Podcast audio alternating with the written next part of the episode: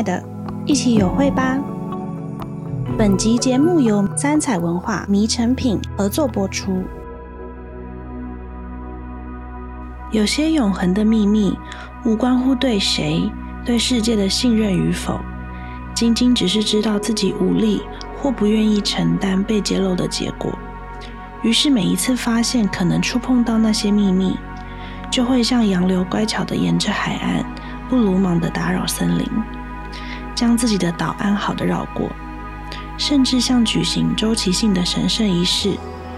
把秘密葬在舌根。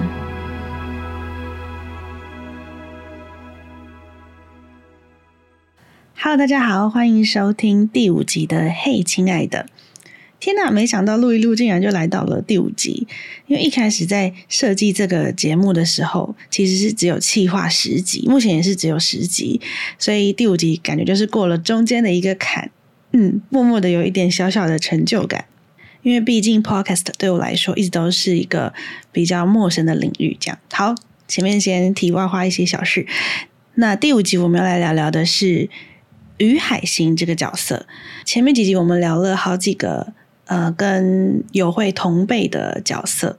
那今天这一集要聊的于海星这个角色，也是一个跟友会同辈的角色。其实有在友会身边，其实包括在我们自己身边也是同辈的人给我们的影响，跟长辈或是前辈给我们的影响，或是我们的晚辈，现在可能还没有晚辈啦，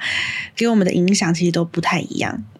当时在设计于海星这个角色的时候。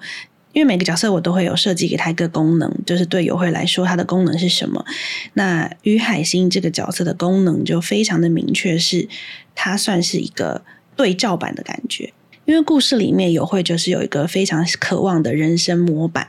那那个模板呢，就是我把它实际的端到有会面前，这个角色就是于海星。就是如果今天他也是一个身在叶家的人，他也是一个。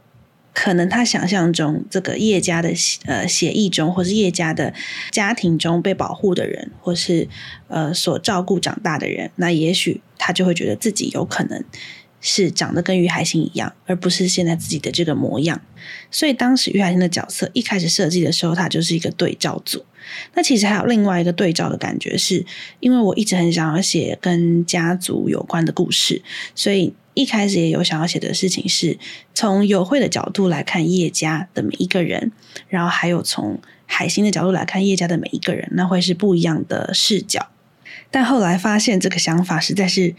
太跳级打怪了，所以呢，我就先把它搁下，就把它写成他们两个看待对方这件事情。那海星的个性呢，最大的一个设计是我把它设计成他是一个非常害怕冲突的人。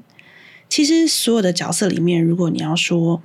哪一个角色最像我的话，我觉得海星是跟我最靠近的角色。呃，不是说他的背景，而是说他的这个个性，害怕冲突的这个个性，非常的像我。我就是一个很不喜欢跟别人起冲突的人。当然，在小时候还没有发现到自己其实很害怕跟别人起冲突这件事情的时候，在家里还是蛮常会跟妹妹们啊、爸爸妈妈吵架。但慢慢慢慢就在一次一次的争执中，发现我其实会很愿意为了不要发生冲突而忍耐。甚至那个忍耐是会给自己很多的理由跟借口，说其实怎么样怎么样怎么样。然后这个情绪过去之后，还会给自己拍拍手，鼓励鼓励，觉得嗯，你做的真好，就是你这次免于了一次的冲突。这样，我不知道大家有没有过害怕冲突的经验？那个害怕有可能来自于呃，我害怕事情失控，因为可能我们没有办法掌握冲突中发生的事情嘛。然后它可能失控到我不能挽回的地步，那我不想要让事情变成那样。然后也有可能是害怕冲突之后的尴尬，你知道小时候跟妹妹吵完架就觉得好烦哦，到底谁要先去道歉，还是谁要先去那个示好，就很烦。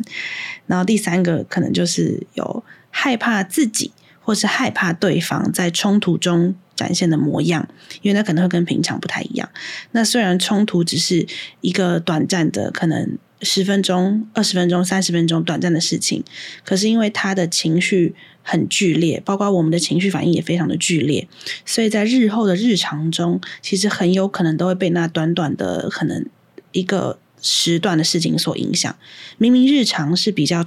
比较长的，但是你会被短短的那几那个时刻影响。然后发现这件事情之后，可能就会开始走向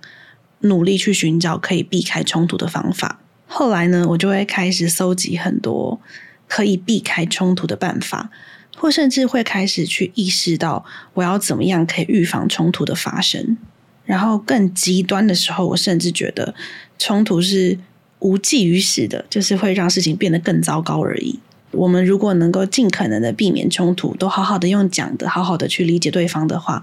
那这就是一个成熟大人优雅的表现。我就抱持了这个想法，直到大学。记得有一次大学的时候，我就遇到了一个老师，然后当时我有一个男朋友，老师就要跟我聊我的男朋友，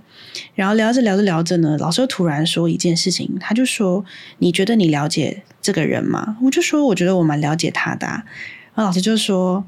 嗯，你知道如果真的要去，就老师的角度啦，他跟我说，你知道如果要真的去，真的完全了解一个人，应该要看他的哪里吗？”然后我就想说，什么意思？老师就说，你要跟他有过 real fight，也就是说，你要跟他有真的很剧烈大的冲突过，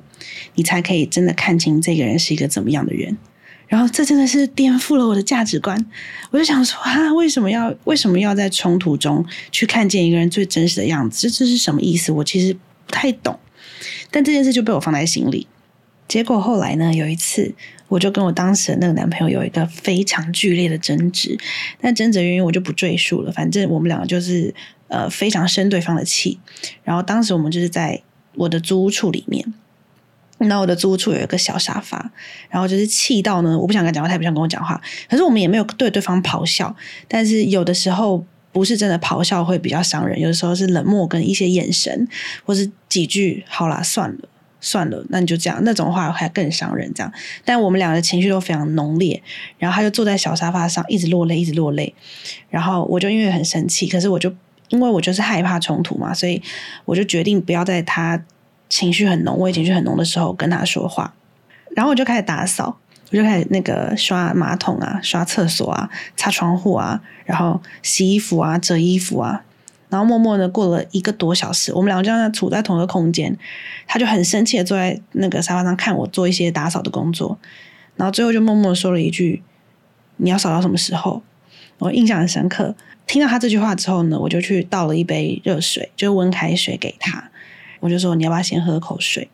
才开始聊说我们为什么会有这样的情绪。我记得我那时候问他说：“你有没有想要跟我说说看你当你刚刚的感觉是什么？”那如果你有想要说的话，我愿意听。等你说完之后，你可不可以听听看我当时的感觉是什么？这个做法呢，看起来我自己想起来是觉得蛮成熟的。但是呢，后来有的时候回想的时候，会觉得会不会那一个我的压抑，其实也对我们之间造成了一些伤害。这个当然是一个大哉问，我也不知道。不过呢，在那一次经验之后，我发现。其实真的跟很亲密的人发生冲突，并没有这么可怕。那个亲密可能，当然我们跟家人的冲突有一点算要另当别论，因为家人之间冲突通常都比较爆裂一点。但但越亲密就有点越爆裂。但是我就发现，好像其实没有这么可怕。就是我其实也是可以在对方面前一直哭，一直哭，然后对方其实。也可以在我面前一直哭，一直哭。当然不只是哭，我指的只是说一种情绪的反应是可以在对方面前发生的。然后我们可以看见彼此是怎么样去面对我们的情绪。所以当时我看到的，可能就是我发现，原来他面对这种很生气，然后很不舒服的感觉的时候，他其实是会落泪的。那我面对这个很生气，不知道怎么办的时候，我是会去打扫的。然后我才有一点理解到说。那个时候，老师跟我说的，为什么要跟一个人有一个剧烈的冲突？虽然当时我跟那个对象的冲突并没有到老师说的可能那种很巨大，但那已经是我那段关系里面最剧最剧烈的一次冲突了。就是原来是因为我们要去看见彼此在冲突中的反应是什么，彼此会怎么面对自己的状态、自己的情绪，甚至是在这个面对的过程中，会不会去伤害到对方。中间会不会有一些硬要说出口的那些故意就是要刺伤对方的话？因为有一些话虽然我们都知道是气话，但他说出来就是收不回去了。我常常觉得气话很像是一个小针，它就是比如说我们的关系可能是一颗气球，然后就是扎一个小洞，扎一个小洞。但是那个气球就慢慢、慢慢、慢慢的消下去。它可能不会突然砰破掉，因为我们可能还是会回到日常生活中，然后还是会有很多的，还会还是会为它吹气。可是这些气话就是会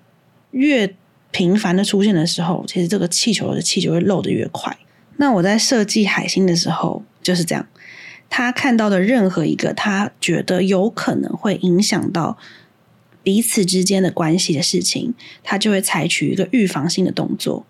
那个预防性的动作呢，就是把秘密藏起来，或是压抑自己的秘密，压抑自己的感受。那也包含他不小心发现了一个家里的秘密，然后不小心他发现了一个友会的其中一个面相，这些事情他全部都会当做不知道的放在心里。在这个故事里面的海星还没有从害怕冲突的心理走到发现，或是说意识到冲突有它的必要之处。海星在故事里面还是处于。我刚刚说的比较像第一个，还在害怕冲突、害怕冲突发生的这个心理的阶段，因为我觉得越是去压抑自己的感受，越没有让这个情绪出来的话，有一天是会爆炸的。那后面有没有在写海星的故事，就大家再拭目以待喽。对，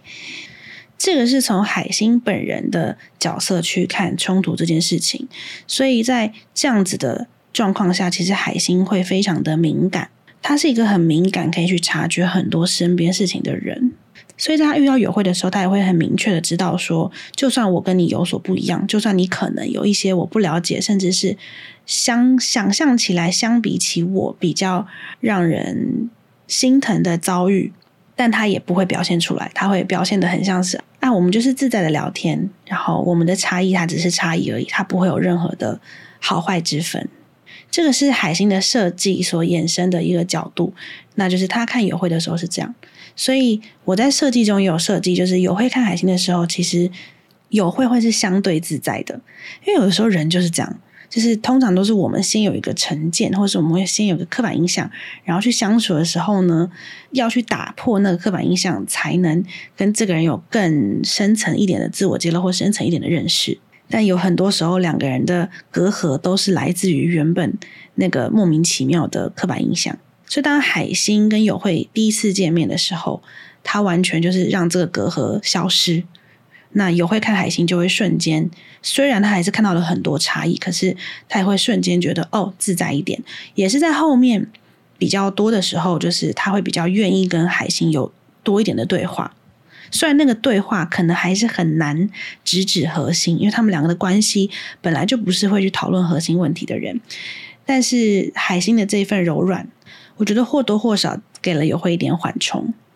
这个缓冲就是回到我刚刚一开始说的，原本设计他们两个是一个对照版，但是友会看到这个对照版的时候，他可能就会有假设说，那你一定也是怎么样怎么样看我的吧？但其实海星并没有这么做，所以海星在这个故事里面最大的。功能这么说啊，就角色设计的时候最大的功能，它其实是有一点要去淡化有会心理那个啊，好像什么什么比较好，或者什么什么比较高级的这个心理。这是我在写海星的时候觉得特别喜欢他的原因，但也特别心疼他的地方。那最后呢，就跟大家小小再聊一下，我在也是一个书写的心情。如果有看过我上一本长篇小说《二场公园》的读者，就会发现海星有同时出现在这两本小说里面，但主要是出现在什么地方，我就不详细的赘述，让大家去翻翻看，因为它算是一个小彩蛋。那我以上的描述呢，都还没有破梗，所以不用担心，看到的时候还是会有惊喜感。那就是后来就有读者，很多读者看到之后就很惊喜，觉得哇，为什么他会再出现？嗯、我想要表达的事情是。当时我在写二场公园的那个角色的时候，我大家不用担心，后面也都不会爆雷。我只是用一个形容的方式去形容这个角色。那我当时在写他在二场公园里面这个角色的时候，他其实是一个非常小的角色，他只出现过一幕还两幕吧，很小很小。在写完那个角色之后呢，我一直心里觉得，因为在那个小说里面，他只出现很短短的一两幕，那这两幕中他的形象不是那么的好，就他其实是一个有点。闹脾气的感觉的角色，然后我在写完之后，我心里就一直想着，有一天我一定要帮这个角色平反，因为我觉得人一定会有脾气，你会一定会忍不住想要发泄的地方。就像我刚刚前面说的，可能海星的个性是一个，他一直不想要有想要避开冲突的人，但是这样的他有一天也会有不耐到一个受不了的时候。那二场个人的里面的他呢，就是有一点点算是接近那个边边，但还没有爆炸这样的状态。所以我在写完之后呢，我就心想着，我一定要帮这个角色平反，因为人是很多面向的，不可能。只是那么一个面向就代表了那个角色，所以后来在写叶有慧的时候，我就在设计这个角色，设计叶有慧身边的这个角色的时候，就忽然想到了这个一样的是害怕冲突，然后有一点快要爆炸，是因为那个压抑而带来的快要爆炸的这个状态，我就忽然的跟那个二场公园里面那个小角色连上了，所以我就很意外的把他们两个写在一起。我当时真是没有这样想到，我是在写的过程中才觉得，哦，他们两个很适合是同一个人，所以我就把它写在一起。因为我们每一个人能够看到事情的面相都非常的有限，它甚至会加入我们当下的感觉、我们当下的认知去解读这件事情。可是其实每一个人都是非常复杂的，每一个人都有非常多不同的面相，而我觉得那些面相最容易出现在情绪中，这也是为什么这一集特别想要把情绪。剧烈的情绪，这个冲突的心理拉出来分享的原因。后来仔细想想，老师说的那个 real fight，我觉得意思应该是说，如果我的想法啦是，如果我们要去了解一个人的话，我们要了，我们要看的是他怎么去面对自己的情绪。那这个就是海星这个角色的分享，还有他在友会身边的一些设计。接下来五集要讨论的角色呢，就会是友会的长一辈的角色，包括他身边的。养母美珍，然后志芬姑姑，还有她的生父叶志荣。那之后会有连续两集来讨论美珍这个角色。美珍就是友会的养母，我会分别从爱的给予跟爱的接收这两个面向来聊聊美珍跟友会。我自己非常的期待，因为我非常喜欢美珍这个角色。应该是说，我非常喜欢在写美珍这个角色的时候，我自己对爱的接收跟爱的给予的想法在里面有一些变化。那就下期见喽，拜拜。